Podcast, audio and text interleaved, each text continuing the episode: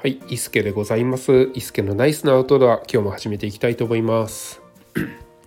えー、この番組はですね、限られた資金の中で自分のアウトドアをいかにナイスなものにできるかというですね、そういう試み検証を、えー、実践していくようなそんな番組になっております。私、えー、伊助はですね、もう弱い41に今年なっておりまして、まあ、40を超えてくるといろんなところにあの体力の衰えとかですね年を感じたりもしてくるんですけれどもまあ年がいもなくですね夏場の 服装は、まあ、短パンに T シャツ、まあ、休日はもっぱらこんな感じですね。まあ、でもっとアクティブに動くような時は短パンにタンクトップとかノースリーブとかそういうものを着てもう最近のハイキングとか登山に行く時は、えー、ノースリーブですね。ノースリーブに短パン。で足元サンダルみたいな。この軽い軽装を 軽い軽装？軽い服装をですね、えー、してうろうろうろうろしているんですけれども、うん、まあ私の中では本当にこの3年4年5年もうずっとこんな感じのスタイルがメインにはなっていますね。というのもですねあの子供がまだ幼いので 幼い子供を連れて川に行ったりとかプールに行ったり海に行ったり、まあ、そういう水遊びをすることもね結構多いですしうんとあとはあの突然雨に打たれたりとかそういう水系のものにあの合うことがすごい多いのでこの短パンもですね割とこう撥水性のあるようなえ素材を選んで、え履くことが多いですね。うん、あのデニムのショーツとか持ってるんですけれどもあまりこう履かなくなりましたね。最近ねあの、えー、夏がかなり暑いということもありましてここ近年ですね。なのでそういうちょっとこう分厚めのものよりも薄くてシャラッとしていてなんならあのちょっと濡れてもすぐ乾くようなものを、えー、毎日履いているようなところがありますね。で本当に海とかプールに行くよっていう時は家から海パンを履いていったりもするんですけれども本当にそういうものを履いて、えー、撥水性のあるショーツですねまあ海パンになるのかもしれないんですけれども履いて上に T シャツを着て出かけるみたいなこともしてます。で、えー、この海パン的な撥水性のあるショーツですねあの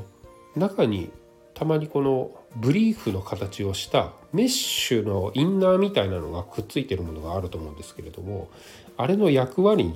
についてですね別に調べたわけでもないんですが思ってるのがあの中にこう川遊びとか海遊びとかしてた時にこう中に砂が入ってこないようにするような役割があるようなんですよね。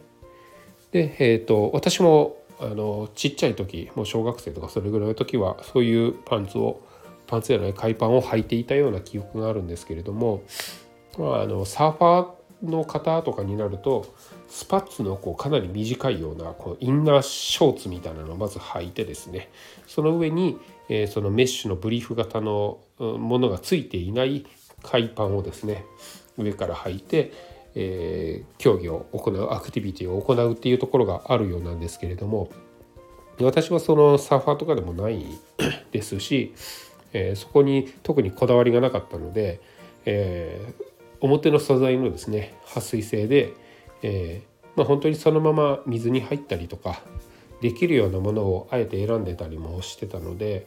えー、中にそのメッシュのパンツ型ブリーフ型のメッシュがくっついてるかどうかみたいなところまでですね。特にこう注目せずに買っていたんですが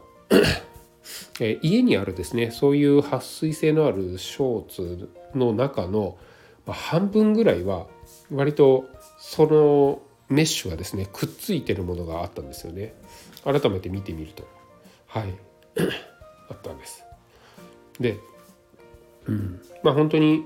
本当なのかどうかわからないんですけれどもまああの砂防止であったりとかすると思います。あとはまあそういう局もですね、まま守るためのものにはなると思うんですけれども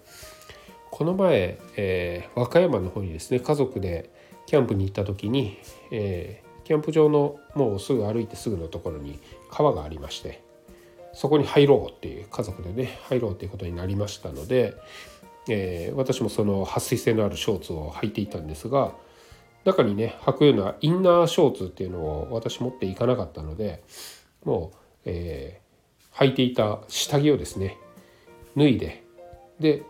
えー、そのままショーツを履いてそのショーツはあの中にこのブリーフ型のメッシュがくっついているモデルだったんですけれどもそれを履いて、えー、川で遊びました、まあ、全然問題なく遊べますしで、えー、もうそろそろ遊ぶのやめて夜の、えー、食事の時間にしようかということでそのまま川遊びをやめて出てですね、えー、そのまま着替えずに焚き火に火をつけて、えー、料理を始めてっていうことをするんですがまあ、あのそういう素材なのでかなりこうすぐに乾くんですよね。まあ、あっという間にあの濡れた感じもなく乾いてで、えー、そのまま、え、食事が終わって 夜寝る前にじゃあそこにはお風呂とかもなかったので、まあ、シャワーがありましたのでねシャワー浴びようかということで浴びるまではもうずっとそのままでいました。でシャワーを浴びた後は、え、下着を履いてですねブリブリーフじゃないボクサーパンツですかねを履いて、えー、普通にえー、寝巻きではないんですが次の服を着て、えー、寝ましたでここで思ったのがですねあの夏場そんなに寒くなかったらあの下着であるボクサーパンツであったりそういうアンダーウェアですねいらないんじゃないかなって思ったんですね。うん、あのまあ、そういう撥水性のあるショーツの中にですねアンダーウェア履くんですけれどもまああの面が入っていたり、まあ、メリノウールであっても100はメリノウールであってもやっぱり濡れたら濡れたしっとりした感じっていうのを感じ,、うん、あの感じますし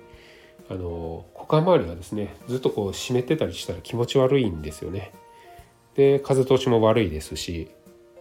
であればそのメッシュのものさえあれば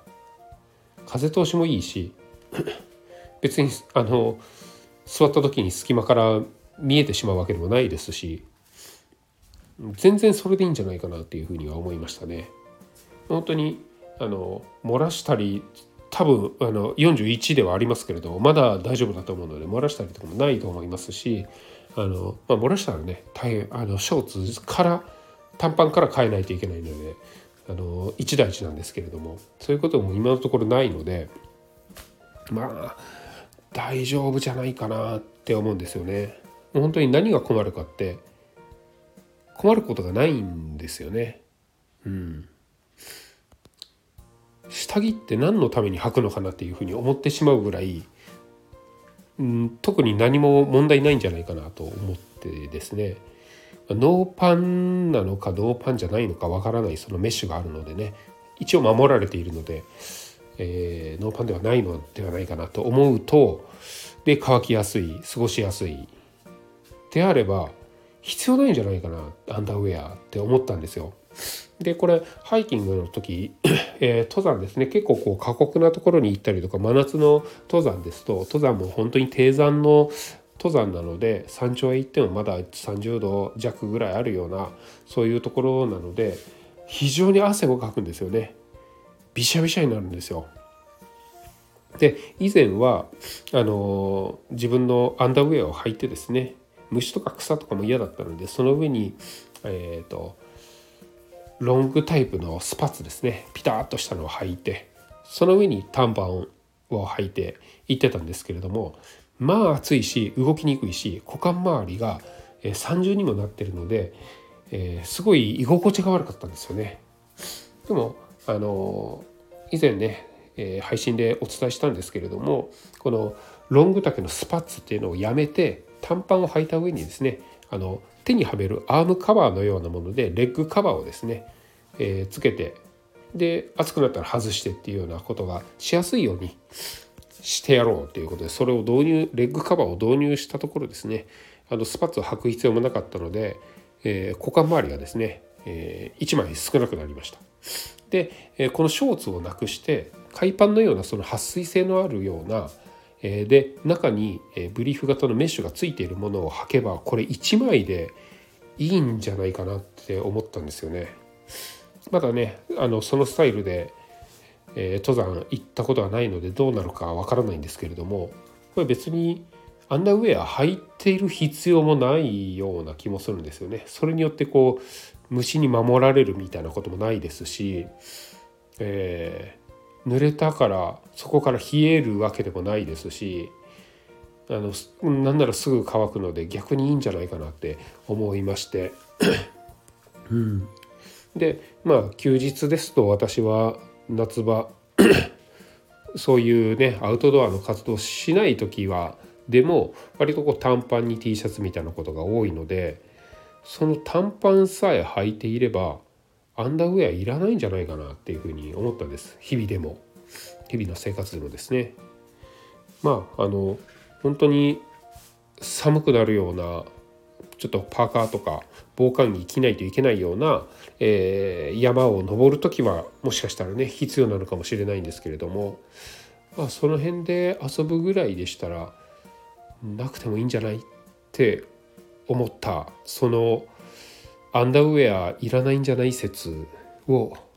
今度どこかで検証できればなと思います。まあそんなこんなに気づいた